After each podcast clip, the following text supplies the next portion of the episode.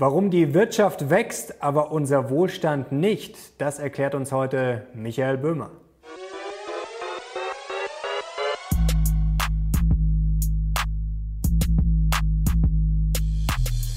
Servus Leute und herzlich willkommen in einem brandneuen Video der Mission Money. Wir sind heute zurück mit einem Gast, den wir euch vor kurzem schon in Mission 5 präsentiert hatten. Sein Name ist Dr. Michael Böhmer. Er ist Chief Economist und Partner bei der Prognos AG und ausgerechnet er hat uns vor kurzem erklärt, warum Prognosen im Moment nicht ganz so sinnvoll äh, sind. Und darüber wollen wir heute natürlich sprechen, auch über die Corona-Krise, was jetzt zu tun ist, was ein Ökonom jetzt vorschlägt und auch über sein Buch Die Wirtschaft wächst, aber der Wohlstand nicht. Herzlich willkommen, Herr Böhmer. Hallo Herr Lochner, ich grüße Sie. Freut uns sehr, dass Sie wieder da sind, dass Sie uns zugeschaltet sind aus Ihrem Büro. Jetzt müssen wir natürlich erstmal zum Aktuellen kommen, die Corona-Krise. Sie haben vor kurzem uns erklärt, warum jetzt Prognosen eigentlich nicht wirklich weiterhelfen, sondern man sollte sich jetzt eher darauf konzentrieren, wie wir denn aus diesem Schlamassel rauskommen. Was wäre denn jetzt sozusagen Ihr Pflichtenheft für die deutsche Wirtschaft oder vielleicht sogar für die Weltwirtschaft, damit wir wieder gut aus den Startlöchern kommen? Also es ist die, ohne Frage die schwerste Krise, die wir seit vielen, vielen Jahren und Jahrzehnten erleben und wird wahrscheinlich auch das überstrahlen, was wir in der Finanzkrise 2008, 2009 hatten. Wir wissen im Moment wahnsinnig wenig über die ökonomische Lage. Das muss man einfach mal konstatieren. Aber trotzdem äh, kann man sich fundierte Gedanken machen, wie es denn weitergehen soll und, und was man angehen sollte, vor allem politisch. Ähm, wir sind jetzt in einer Phase, wo wir langsam aus dem Lockdown wieder raus müssen, soweit das gesundheitspolitisch vertretbar ist. Und da haben wir ein paar Kriterien für aufgestellt, beziehungsweise ein paar Vorschläge zu unterbreitet. Und die lassen sich im Grunde konzentrieren auf zwei wichtige Kernbotschaften. Mhm. Die eine ist an die Politik, bitte kommuniziert, hört nicht auf zu kommunizieren, erklärt nicht nur, warum wir das alles machen, sondern auch, welche Perspektive die einzelnen Menschen haben, ob es die Eltern sind, die ihre Kinder äh, hoffentlich bald wieder zur Schule schicken können, ob es die Gastronomiebetriebe sind, ob es die, äh, die Betriebe in der, in der Industrie sind. Wir brauchen eine Perspektive, damit man planen kann und damit man auch ökonomisch äh, dafür planen kann, das durchzuhalten. Das ist der eine Punkt. Der zweite Punkt ist, dass bitte die Politik sehr klar kriteriengestützt entscheiden sollte, wo wieder geöffnet wird. Wir haben ein paar Kriterien vorgeschlagen. Man kann sich Dinge anschauen, die gesundheitlich nicht so bedenklich sind. Man kann sich Dinge anschauen, die besonders wichtig sind für die Wertschöpfung in der Gesamtwirtschaft und so weiter. Aber ich glaube, ganz, äh, von ganz großer Bedeutung ist eben, klare Kriterien äh, zu definieren und die, diese auch transparent zu kommunizieren. Und dann kann man auch die Wirtschaft und die Bevölkerung mitnehmen. Denn wenn man das nicht tut und irgendwann die Bevölkerung sagt, äh, wir folgen dem nicht mehr. Wir machen jetzt unser eigenes Ding. So schlimm ist die Corona-Epidemie vielleicht gar nicht. Dann wird das ganze System nicht funktionieren. Was wäre denn jetzt wichtig? Sind das dann vielleicht die Autobauer, dass die Bänder wieder laufen? Oder wäre es jetzt auch wichtig, dass man sagt, okay, wir machen jetzt die Restaurants wieder auf, weil die sonst alle pleite gehen? Also wo fängt man da jetzt am besten an? Also vorangeschaltet immer äh, müssen wir sagen, äh, denn ich bin nur Ökonom, ich kann nichts über Epidemiologie sagen. Äh, das Gesundheitliche muss, äh, muss vorne stehen, äh, da müssen uns die Experten sagen, was vertretbar ist. So, das vor die Klammer gezogen. in der Klammer müssen wir uns anschauen, wo sind Betriebe für die gesamte Volkswirtschaft von besonderer Bedeutung. Also das sind wahrscheinlich die Industriebetriebe mitten in der Wertschöpfungskette. Wenn Automobilbauer ausfällt, ist es wahrscheinlich für die Gesamtwirtschaft schwieriger zu verkraften, als wenn vielleicht die Holzverarbeitung ausfällt. Zweiter Punkt, wir müssen schauen, wo werden im Moment sehr von der Arbeit abgehalten. Oder sind wir bei Schulen und Kitas? Dann müssen wir uns über intelligente Lösungen unterhalten. Wie kann vielleicht partiell geöffnet werden? Ich muss ein Kino ja nicht ganz eröffnen. Ich kann ja sagen, ich besetze erstmal nur jeden vierten Platz. Dann habe ich 2,50 Meter Abstand wahrscheinlich dazwischen. Und ich muss mir vor allem anschauen, welche Betriebe laufen Gefahr, nach der Krise nicht wieder öffnen zu können, also die eine besonders geringe Kapitaldecke haben. Das ist meine größte Sorge im Grunde, wenn Unternehmen nachher nicht wieder öffnen. Das wird nämlich dann dauerhaft die Arbeitslosigkeit äh, nach oben bringen und dann hätten wir äh, keinen V-Verlauf, sondern dann hätten wir wahrscheinlich ein langes U oder ein L und das wäre dann auch mittelfristig äußerst äh, problematisch natürlich für die Wirtschaft, aber eben auch für die Gesellschaft. Glauben Sie noch an das V? Die Frage ist natürlich immer, wie man das definiert, ob man jetzt dann die Erholung sehr schnell oder ein paar Monate später. Aber ist das V, so wie man das grundsätzlich kennt, noch möglich? Glaube ich an das V. Ich, ich weiß es nicht, ob ich an das V glaube. Äh, viele Prognostiker, ähm, ich habe mich ja dann äh, vor einigen Tagen schon dazu geäußert, äh, zu der Frage von Prognosen. Viele erwarten ja dann wieder einen Anstieg im, im dritten Quartal, also ab Juli. Warum gerade ab Juli, ist im Grunde äh, völlig unklar. Wir müssen da die Daten sprechen lassen und die Daten haben wir im Moment noch nicht. Da brauchen wir noch einige Wochen und dann werden wir auch wieder fundierter sagen können, ist denn ein V realistisch oder ist das nicht realistisch? Wird uns auch die wirtschaftliche Krise vielleicht noch bis in den Herbst oder darüber hinaus begleiten? Im Moment könnte ich mit Ihnen den Kaffeesatz lesen, aber ich glaube, es würde nicht helfen. Jetzt wollen wir mal zu dem Thema von Ihrem Buch kommen. Also Sie haben ja angeprangert, die Wirtschaft wächst. Wir kennen das jetzt die letzten zehn Jahre gefühlt. Auf dem Papier ist alles gut gelaufen. Die Börse ja sowieso. Gut, klar, jetzt hatten wir einen Rücksetzer, aber hat sich ja auch zwischenzeitlich jetzt wieder ganz gut erholt. Es heißt immer, die Reichen werden immer reicher und auf dem Papier ist Deutschland ja auch eines der reichsten Länder der Welt. Also da kann man ja, wenn man auf die Zahlen schaut, kann man jetzt nicht meckern. Trotzdem, warum sind gefühlt so viele Menschen unzufrieden? Ja, also um vielleicht nochmal die Überleitung vom, vom Corona-Thema zu schaffen. Ich habe das Buch natürlich geschrieben vor der Corona-Zeit. Mhm. So, und ich glaube aber, der Titel Die Wirtschaft wächst, das wird dann bald auch wieder äh, der Realität entsprechen. Und im Grunde ist es ein Buch auch für die Corona-Zeit, denn ich äh, betrachte ja gerade diesen Gegensatz, wir haben eine prosperierende Wirtschaft, aber der soziale Zusammenhalt schwindet. Und das muss uns wirklich äh, mit Sorge erfüllen. Allen Umfragen äh, zufolge ist es so, dass viele Menschen den sozialen Zusammenhalt wichtig finden, aber immer mehr sagen, er ist nicht mehr gegeben. So, und der soziale Zusammenhalt, der wird gerade in der Corona-Krise natürlich massiv auch auf die Probe gestellt. Hm, warum ist das so? Also wir haben Durchschnitts- ähm, oder Bruttoinlandsprodukt Einwohner von etwa 40.000 Euro. Das ist äh, überhaupt nicht wenig. Und wir haben tatsächlich ein ordentliches Wachstum gehabt. Wir haben vor allem eine, einen äh, nie dagewesenen Beschäftigungsboom in den letzten 10, 12 Jahren gehabt. Wir sind im Grunde in einem Bereich der Vollbeschäftigung im Moment, aber trotzdem sind viele Leute unzufrieden. Und da habe ich als Bürger äh, habe ich äh, mich gefragt, äh, wie, wie, kann das sein? Wo führt das hin? Und als Ökonom habe ich mich gefragt, kann ich nicht einen Beitrag dazu leisten, das A zu erklären und B dann auch Auswege daraus äh, zu skizzieren? Und äh, die Frage ist jetzt, wie gut geht es uns wirklich? Man kann natürlich immer sagen, okay, man kann jetzt auf die ganzen Länder schauen, denen es schlechter geht. Auf der anderen Seite ist das auch mal ein bisschen schwierig, denn natürlich, wir haben jetzt einen gewissen Lebensstandard, an den wir uns gewöhnt haben. Und es ist dann natürlich immer schwer zu sagen, ja gut, schaut doch mal auf die anderen, denen geht es ja noch schlechter. Also wie gut geht es uns denn jetzt wirklich? Es wird ja auch immer, ähm, gibt ja viele Gerüchte nach dem Motto, ja, also der jüngeren Generation, die werden es nie auf das Level schaffen, was die Eltern äh, geschafft haben. Also wo stehen wir denn? Ja. Also ich habe mir dann sehr detailliert die Daten natürlich dazu angeschaut und da gibt es wirklich ein paar ökonomische Erklärungsansätze, wo man sagen muss, ähm, diese Phase, ich habe sie dann genannt, die coole Phase in Anlehnung an einen Titel des Economist, also im Grunde ab der Krise, dann äh, das, was wir alles im Kopf haben mit dem Narrativ, wir haben ein tolles Wirtschaftswachstum gehabt, wir haben Beschäftigungsboom. Und dann, wenn man sich die Daten anschaut, dann sieht man, ähm, so ganz lupenrein war diese Kohlephase dann doch nicht. Also wenn wir erstmal auf das Wachstum insgesamt schauen. Mhm. Zwölf Jahre angeschaut vor der Krise bis 2018 und da stellt man fest, dass wir gar nicht so stark gewachsen sind, sondern nur mit 1,2 Prozent pro Jahr. Und das war deutlich weniger als in den zwölf Jahren davor, also die gleiche Periode, auch zwölf Jahre.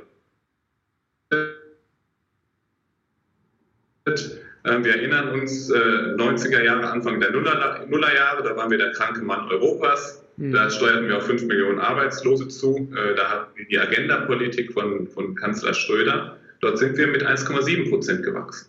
Das hat mich selbst erstaunt erstmal in der Analyse. Und wenn wir uns dann auch mal anschauen, äh, wie hat sich denn die Bevölkerung entwickelt? Also in der ersten Phase, in dieser Krankenphase, haben wir ein bisschen Bevölkerung verloren, halbe Million Menschen ungefähr. Und in der jüngsten Phase hat die Bevölkerung etwa so um zwei Millionen Personen zugenommen, äh, im Wesentlichen durch Zuwanderung. Im Übrigen nicht erst ab 2015 durch die Flüchtlingsbewegung, sondern schon davor ist die Bevölkerungszahl gewachsen. Wenn wir das mal mit berücksichtigen und die Wirtschaftsleistung uns pro Kopf angucken, dann sind wir plötzlich in den letzten Jahren nur noch mit 1,0 Prozent gewachsen. Also das Narrativ, dieser tolle, diese tolle Wachstumsstory, die ist erstmal nicht richtig. Und am Ende merken das die, die Menschen natürlich auch, auch wenn sie die Statistik nicht lesen. Das ist mein erster Punkt. Mhm. Dann haben wir einen zweiten Punkt, wenn wir über die Einkommensverteilung sprechen. Das ist nicht ganz einfach. Also Daten haben Sie, aber es gibt verschiedene Möglichkeiten, das zu analysieren. Und da muss man wirklich sehr genau in die Details schauen, um da nicht irgendwie äh, auf die falsche Fährte gelockt zu werden. Auch da gibt es die Geschichten von der einen politischen Seite, von der anderen politischen Seite. Also die eine äh, sagt, wir laufen geradewegs in eine große Armutsfalle hinein für Millionen von, von Menschen. Andere mhm. von der anderen Seite, die sagen uns also, eigentlich geht es auf allen gut. Die Wahrheit nicht, nicht natürlich in der Mitte. Und ich will das mal so ein bisschen zusammenfassen. Man kann das ja danach lesen. Wenn man so alle Indikatoren zusammennimmt, dann muss man sagen, im Großen und Ganzen hat sich die Einkommensungleichheit nicht vergrößert. Im Großen und Ganzen. Es gibt ähm, vielleicht einen Effekt äh, oder einen Aspekt, auf den ich mal hinweisen äh, möchte, wo auch deutlich wird, schaut bitte genau hin, wenn ihr euch Daten anschaut. Also ähm, wir, wir, kennen den Befund, dass die unteren 10, unteren 20 Prozent der Bevölkerung absolut an Einkommen verloren haben in den letzten zehn Jahren. Mhm. Das ist total richtig und das kann keine Gesellschaft wollen, dass man nicht nur relativ abgehängt wird, nicht mithalten kann, sondern absolut an Einkommen verliert. So, die unteren 10, 20 Prozent. Eine dramatische Entwicklung. Muss man was gegen tun politisch. Jetzt muss man natürlich mal sich anschauen, sind denn in diesen unteren 10 Prozent heute noch dieselben Leute drin, wie gestern. Nein, sind es natürlich nicht. Großteil befindet sich in einer anderen Gruppe. Mhm. Wenn Sie viele Rentner dazu bekommen, die eher kleine Einkommen haben, wenn Sie viele Zuwanderer dazu bekommen, die eher kleine Anteile haben, dann bedeutet das, die gehen in diese unteren Einkommensgruppen rein und senken natürlich da das Einkommensniveau. Lässt also überhaupt keine Aussage dazu über die Leute, denen es damals nicht gut ging, ob es denen individuell auch nicht gut geht. Also schaut bitte ein bisschen in die Details ähm, und, glaubt nicht, sagen wir mal, allen, allen Schriften, äh, die sich da irgendwie mit dramatischen Botschaften verbinden, was die Einkommensverteilung betrifft. Im Großen und Ganzen ist da nicht so viel passiert in den letzten 10, 15 Jahren. Mhm. Anders ist es beim Einkommen, ja, beim, beim, anders ist es beim Vermögen, Entschuldigung. Und da haben wir wirklich ein deutliche, deutliches Auseinanderbewegen ähm, in der Verteilung, die ähm, die Geschichte, die Reichen werden immer reicher, die Armen immer ärmer, stimmt auch nicht ganz. Auch die Armen werden ein bisschen reicher, aber die Einkommens-, die, die Vermögenszuwächse bei den Reichen sind äh, viel größer geworden. Das hat natürlich mit dem Immobilienboom zu tun, das hat zu tun mit dem Boom auf den Aktienmärkten. Wenn man über Verteilung spricht, sollte man über die Verteilung bei den Vermögen sprechen. Und wenn man da was ändern will, dann sollte man dort was ändern. Jetzt wird ja gerne angeführt, die niedrigen Zinsen würden die Reichen immer reicher machen. Sie haben es gerade schon angesprochen, wir kennen ja den Klassiker, diese Vermögenspreisinflation. Also die Aktienkurse sind zumindest jetzt bis zum Crash ja wie blöd gelaufen eigentlich die letzten zehn Jahre. Da konnte man gut verdienen. Wenn man Immobilienbesitzer ist, war es jetzt auch nicht gerade schlecht. Ähm, das hat der kleine Mann natürlich nicht. Allerdings vor kurzem hat Marcel Fratscher zum Beispiel bei uns erzählt, dass ja eigentlich viele, ich, ich sage jetzt einmal die ärmeren Menschen, dass die eigentlich gar kein Erspartes haben. Also dass es für die eigentlich vollkommen Wurst ist, ob, jetzt, äh, ob es jetzt 5% Zinsen gibt oder 0,5 0,5 oder minus 0,5. Also Sie haben gerade gesagt, selbst die Ärmeren sind ein bisschen reicher geworden, aber wodurch denn? Also durch jetzt äh, Zinsersparnis oder Zinsguthaben kann es ja nicht sein. Also was stimmt da und was ist dann Märchen? Also die, wenn Sie sich die Vermögensverteilung anschauen, da haben wir auch äh, eine Abbildung dazu in dem Buch, da sieht man die ersten 5 oder 10 Prozent, die haben im Grunde gar kein Nettovermögen oder sogar negativ, also Vermögen minus, minus Schulden. Und danach beginnt es erst so langsam. Also über die ersten 10 Prozent äh, müssen wir in dem Sinne nicht sprechen, weil die auch bei höheren Zinsen kein Vermögen anhäufen können. Aber ihr Abstand zu den ganz Reichen kann natürlich trotzdem größer werden. Wir sprechen dann von den, von den zweiten, von den dritten, von den vierten äh, 10 Prozent, äh, die wir da haben. Und die können natürlich äh, zum Teil durch Kapitalanlage äh, ihr, ihr Vermögen ein wenig mehren. Was allen zugute gekommen ist, das ist die gute Beschäftigungs- und gute Lohnentwicklung mhm. in den letzten Jahren. Da haben natürlich alle, die irgendwo beschäftigt waren, und das sind eben auch untere Einkommens- und Vermögensgruppen von profitiert, aber nochmal bei weitem nicht so stark wie die höheren Vermögensgruppen. Mhm. Jetzt ist natürlich die Frage, wie man das theoretisch zurechtrücken kann oder ob man das überhaupt zurechtrücken muss. Also würden Sie jetzt auch äh, sagen die Steuerkeule rausholen und dann die Reichen besteuern und das nach unten umverteilen oder was wären da die Lösungsansätze? Also ich mache steuerpolitisch im Grunde zwei, zwei wesentliche Vorschläge, ähm, die dann am Ende auch bei der Vermögensverteilung ansetzen. Das eine ist, wir beobachten bei der Einkommensteuer, dass sie einfach schleichend sich erhöht hat in den letzten Jahren. Wir haben keine große Tarifreform mehr gehabt, leichte Anpassungen nur.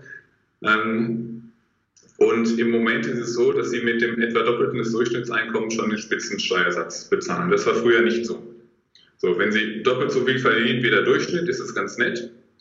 Aber Sie würden nicht sagen, Sie verdienen Spitze. Mhm. Und sind vielleicht auch nicht bereit, den Spitzensteuersatz zu zahlen. Etwa 55.000 Euro für einen Alleinstehenden.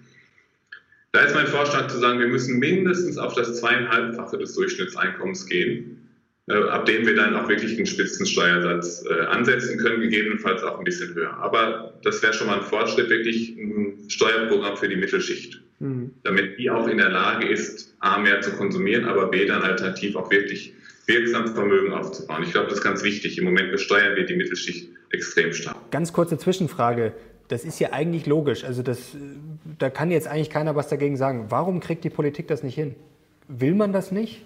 Und wenn ja, warum? Ja, naja, es ist fiskalisch natürlich ja. Äh, da gehen äh, große Steuereinnahmen verloren und ähm, es würde deutlich werden, dass man im Grunde in den letzten Jahren eine schleichende Steuererhöhung hatte. Also wir haben über viele Bundestagswahlkämpfe in den letzten äh, Jahren oder in, in, jedem, den wir gesehen haben, äh, wurde gesagt von maßgeblichen Parteien, wir erhöhen keine Steuern. Aber das stimmt überhaupt nicht. Wir haben natürlich Steuern erhöht in den letzten Jahren. Und zwar ohne irgendwo in das Gesetz einzugreifen, ohne irgendwo einen Tarif oder einen Satz zu erhöhen.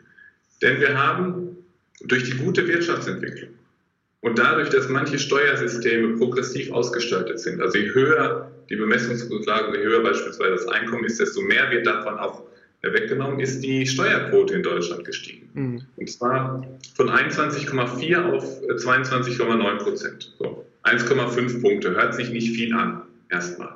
Bedeutet aber, wenn Sie es richtig in Prozent umrechnen, eine Steuererhöhung ohne Gesetzesänderung nochmal, über die gesamte Volkswirtschaft von 7 Prozent. Also und sind in den letzten zwölf Jahren massiv durch Steuern erhöht worden. Oder Sie können es nochmal in Euro umrechnen. Das sind 50 Milliarden Euro pro Jahr, die der Fiskus heute mehr einnimmt als vor zwölf Jahren, nur weil die Steuerquote erhöht wurde. Wäre die konstant geblieben und die Steuereinnahmen nur so gewachsen wie die Wirtschaftsleistung, hätte der Fiskus 50 Milliarden weniger eingenommen. Also eine ganz klare Steuererhöhung. Und da bin ich der Auffassung, die muss man erstmal zurücknehmen die muss man erstmal den Bürgern und den Unternehmen zurückgeben und das kann natürlich auf alle verteilt werden. Ich mache einen zweiten Vorschlag, der dann auch in die Vermögensverteilung eingreift. Also viel wird diskutiert über die Vermögenssteuer, über die Erbschaftssteuer. Oft wird das in einen, in einen Topf geworfen äh, oder gesagt, es ist eigentlich egal, wo man eingreift. Hauptsache, man, man besteuert irgendwo die, die Reichen. Ich bin sehr dezidiert der Auffassung, wir sollten die Vermögenssteuer nicht wieder ähm, führen ist der falsche Begriff, die gibt es ja noch, sie ist nur auch wirklich wieder erheben. Mhm. Zum einen haben wir einen extrem administrativen Aufwand, wir müssten jedes Jahr die Vermögen bewerten und es ist auch aus meiner Sicht eine krasse Ungerechtigkeit. Denn was da versteuert werden soll, wurde ja schon mal versteuert, jedenfalls wenn wir von, von ehrlichen Steuerbürgern ausgehen. Also es wäre eine klare Doppelbesteuerung, nochmal nach dem Einkommen in das Vermögen einzugreifen. Ganz anders stellt sich die Lage dar bei der Erbschaftssteuer. Da haben wir im Moment eine Situation, dass auch getrieben durch verschiedene Urteile des Bundesverfassungsgerichtes ähm, wir also mehr oder weniger einheitliche Bemessungsgrundlagen haben. Bei Betriebsvermögen ist das noch ein bisschen anders. Wir haben relativ hohe Sätze, aber auch sehr hohe Freibeträge, also bis zu 500.000 Euro an Freibetrag. Und das Aufkommen an Erbschaftssteuer ist in der Folge nicht besonders hoch. Wenn Sie Erbschaften besteuern, besteuern Sie nicht doppelt. Denn sie besteuern ja den Erben und der Erbe hat auf dieses Geld noch keine Steuern bezahlt. Und es ist im Grunde auch eine zutiefst, ähm, ja, zu, ein zutiefst liberaler Ansatz, zu sagen, wir besteuern Erbschaften nach dem Motto, jeder ist seines Glückes Schmied. Keiner soll bessere Startchancen haben, nur weil er vielleicht reiche Eltern hatte. So. Sie können nicht alles besteuern, nicht 100 Prozent, nicht äh, konfiskatorisch. Das würde natürlich auch äh, dann zur Betriebsschließung und sonstigen führen. Aber mein Vorschlag ist zu sagen, wir machen eine breite Bemessungsgrundlage in der Erbschaftssteuer. Jeder, jede Erbschaft soll besteuert werden, ohne Ausnahmen, ohne Freibeträge, dafür mit einem niedrigen Satz von 5 bis 10 Prozent. Mhm. Das ist aus meiner Sicht gerecht, das ist administrativ äh, händelbar. Äh, die Höhe der Erbschaft muss ohnehin festgestellt werden und es ist eben auch Äh, fiskalisch interessant, sie sind dann bei Größenordnung 15 Milliarden Euro im Moment. Erbschaften werden in den kommenden Jahren und Jahrzehnten noch steigen. Also von daher ist es da auch interessant und sie haben wirksames Mittel, wenigstens die Vermögensanhäufung über Generationen hinweg ein bisschen einzudämmen.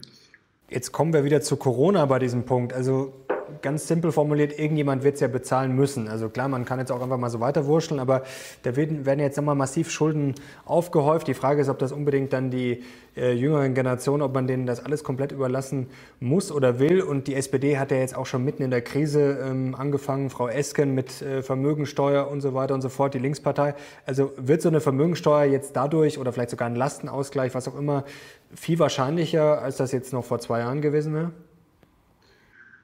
Also politisch will ich das gar nicht abschließend bewerten. Da ändert sich die Nachrichtenlage auch beinahe täglich. Ähm, lassen Sie uns mal abwarten, was am Ende des Jahres im Haushaltsvollzug wirklich stattgefunden hat. Vieles sind ja auch Kredite, äh, die da äh, staatlicherseits gesichert werden. Also warten wir mal ab. Aber was klar ist, die Schuldenstandsquote wird steigen. Also wir sind jetzt bei unter 60 Prozent, die wird wahrscheinlich so Richtung 70 Prozent in diese Größenordnung gehen. Wenn wir aus der Wachstumsdelle gut rauskommen, dann werden wir auch aus diesen Schulden äh, wieder rauswachsen können. Da sehe ich gar keine äh, massiven Schwierigkeiten oder keine äh, absolute Notwendigkeit, da jetzt wieder eine Steuererhöhungsdebatte zu führen. Denn nochmal, wir haben ja, wie ich vorhin äh, dann versucht habe darzulegen, wir haben ja in den letzten Jahren die Steuern erhöht, äh, nämlich um 50 Milliarden. Mhm. Und äh, dann lassen wir uns doch erstmal abwarten, wie teuer fiskalisch die Krise wirklich sein wird, bevor wir jetzt als, wir sind in Woche 4 vielleicht, Woche 5 äh, dieses äh, Lockdown,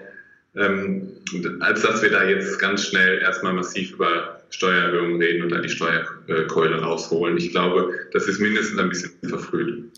Wie steht es denn eigentlich um die Produktivität? Also da gibt es ja auch viele Märchen, viele Gerüchte. Ähm, wie steht es wirklich um die Produktivität? Und Sie schreiben auch von einer Falle in Ihrem Buch. Können Sie uns, äh, uns das erklären? Also eine Wirtschaft, eine reife Volkswirtschaft, vor allem eine alternde, äh, die kann eigentlich nur dadurch wachsen, dass sie produktiver wird. Das ist die einzige Möglichkeit, die wir haben. Und wenn man sich mal die Produktivitätsentwicklung äh, dann auch in der Grafik vielleicht anschaut über die vergangenen Jahrzehnte, dann äh, erschrickt man wirklich ein bisschen. Ähm, ich habe das in dem Buch dann aufgezeigt ab den 70er Jahren und da haben wir in den 70er Jahren Produktivitätsfortschritte äh, pro Jahr von etwa 4 Prozent, in den 80er, 90ern noch gut 2 Prozent und dann ging es runter auf 1 Prozent, in den letzten Jahren so, sogar unter 1 Prozent. Das heißt, wir sind weniger als 1 Prozent pro Jahr produktiver geworden und das ist eigentlich der einzige Quell von, von Einkommens- und Wohlstandszuwachs. Und dann fragt man sich natürlich, woran liegt das? Da gibt es ganz widerstreitende Thesen. Ähm, ich bin einfach der Auffassung, dass die großen, wirklich produktiv, produktivitätssteigernden ähm, Innovationen, die liegen vermutlich schon hinter uns. Mhm. Die liegen vermutlich nicht vor. Ich will ein paar Beispiele nennen. Ich spreche jetzt gar nicht von Dampfmaschinen und Eisenbahn, aber ich will Ihnen andere Beispiele nennen, die alle keine Hightech-Innovationen sind, aber die großen, großen Einfluss auf die Produktivitätsentwicklung, auf unser Wirtschaftsleben und am Ende auf unseren Wohlstand ähm, gebracht haben. Also 19 28 war es, glaube ich, hat Fleming das Penicillin erfunden. Ganz zufällig im Übrigen, äh, wollte er gar nicht ähm, oder hat nicht genau danach gesucht.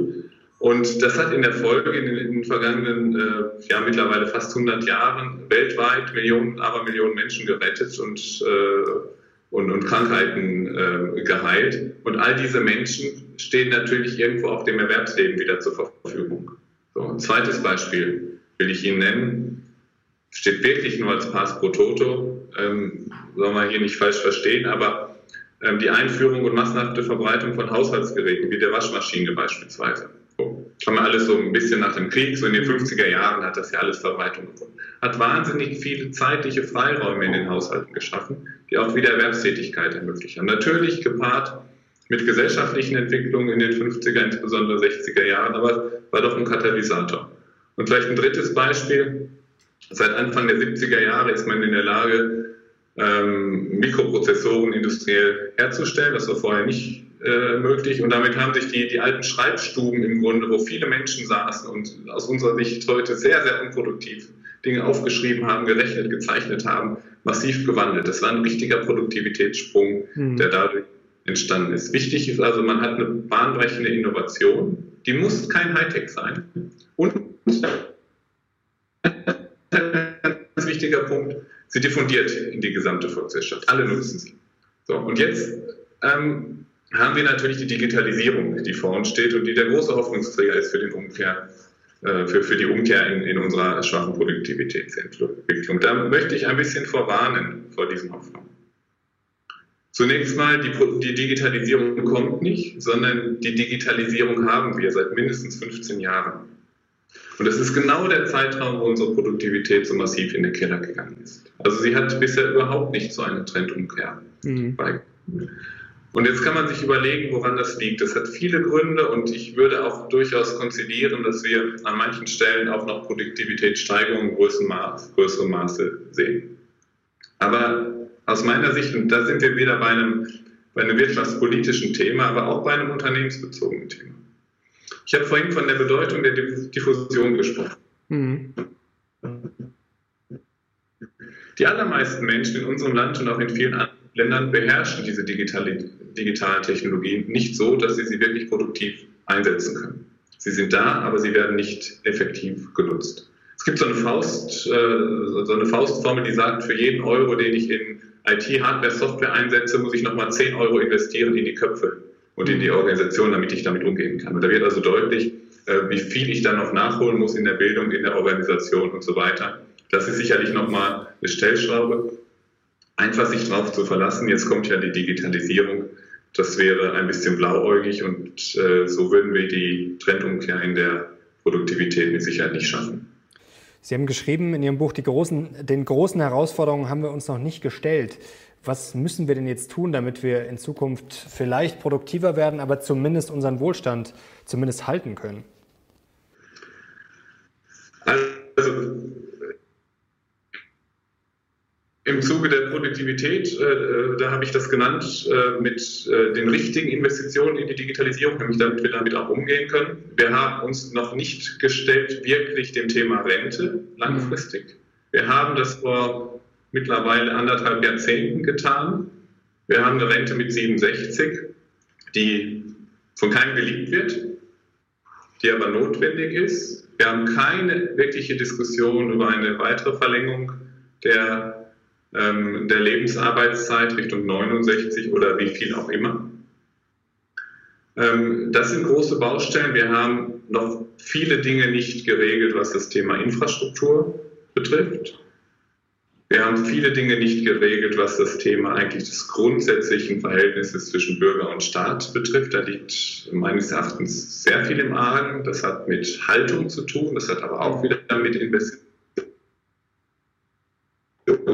zu tun. Also da gibt es eine ganze Reihe von Baustellen, die wir da noch angehen müssen und die wir schnell angehen sollten, denn äh, die Zeit fliegt und äh, so Dinge brauchen Vorlauf, bis sie wirken. Würde ich abschließend gerne noch zum Thema Euro kommen. Mhm. Sie haben ähm, in Ihrem Buch geschrieben, also Teil, wo wir gebremst wurden, also die Welt und Europa und wo uns aber auch geholfen wurden. Also das zeigt schon, dass Sie da ein differenziertes Bild zeichnen, dass Sie jetzt weder sagen, okay, Euro war, ist gut oder schlecht. Also was sind denn jetzt die positiven und die negativen Seiten des Euro? Der Euro hat nach allen Analysen, die wir auch oder die ich auch jenseits des Buches äh, schon durchgeführt habe in meinem Berufsleben, äh, wirklich äh, das Wachstum in Deutschland beflügelt, weil es die anderen Volkswirtschaften gestärkt hat, weil es bei uns dafür gesorgt hat, dass wir nicht eine ständig aufwertende D-Mark haben. Das sind die wesentlichen Gründe. Die, die Wohlstands- oder wohlstandsfördernden Effekte des, des Euro sind, sind mehrfach nachgewiesen worden. Aber ähm, es bedeutet nicht, dass da alles äh, golden ist, sondern wir haben natürlich in der Währungsunion gerade nach der Krise gesehen, zum einen fiskalisch hat uns das belastet, auch mit den Hilfsmaßnahmen für die anderen Länder. Hm. Aber es hat uns auch gezeigt, wir sind in einem Währungsverbund und damit auch mindestens teilweise in einem Konjunkturverbund. Mhm. Die Schwäche der Euro-Staaten wir können jetzt kontrafaktisch uns überlegen, wie wäre das gewesen, wären sie nicht im Euro, aber das ergibt auch wiederum nicht besonders viel Sinn. Wir sind in dem Euro-Verbund gewesen, auch in den letzten Jahren. Und äh, die schwache Konjunktur, nicht nur in Griechenland, da haben wir gar nicht so starke Verbindungen, aber natürlich in, in Italien mit einem starken industriellen Kern, auch in Spanien, Frankreich, äh, die war jetzt für unsere, unsere Entwicklung nicht, äh, nicht gerade förderlich. wofür sie förderlich war. Hm, wiederum gepaart dann auch mit unserer Lohnentwicklung in Deutschland, dass wir einen starken Außenhandelsüberschuss erzielt haben in den letzten Jahren. Da kommen wir vielleicht auch nochmal zu einem Teil des Erklärungsmusters für die Unzufriedenheit. Also wir haben uns ja immer mit China in den letzten Jahren über den ökonomisch völlig sinnlosen Titel des Exportweltmeisters äh, gestritten. Unstrittig ist, dass wir sehr, eine sehr starke Exportwirtschaft haben, unsere Lohnstückkosten reduziert haben, auch wirklich eine gute Qualität in vielen Bereichen liefern, aber natürlich auch durch die Abwertung des Euro profitiert haben. Also es war nicht immer eigenes Verdienst. Das kombinierte dann in den letzten Jahren zu einem Exportüberschuss von 8% in Relation zur Wirtschaftsleistung. Das kann man jetzt unter äh, Stabilitätsgesichtspunkte international ähm, bedenklich finden oder nicht. Das ist gar nicht mein Punkt an der Stelle. Mein Punkt an der Stelle ist der, dass wir diese 8% produzieren, auch Einkommen haben in Euro auf dem Konto. Natürlich die Leute, die das herstellen, die, die haben das Einkommen dafür. Aber in dem Moment produzieren, steht uns, stehen uns diese Güter ja gar nicht zur Verfügung. Also mhm. 8% äh, Exportüberschuss bedeutet im Grunde, dass wir in der Höhe einen Kredit an das Ausland geben. Heißt nicht, dass wir es nicht zurückbekommen. Ich hoffe, wir bekommen sie irgendwann zurück. Aber für den Moment, für die Konsummöglichkeit oder für den tatsächlichen Konsum, für das, was ich hier im Land ausgebe, steht es erstmal nicht zur Verfügung.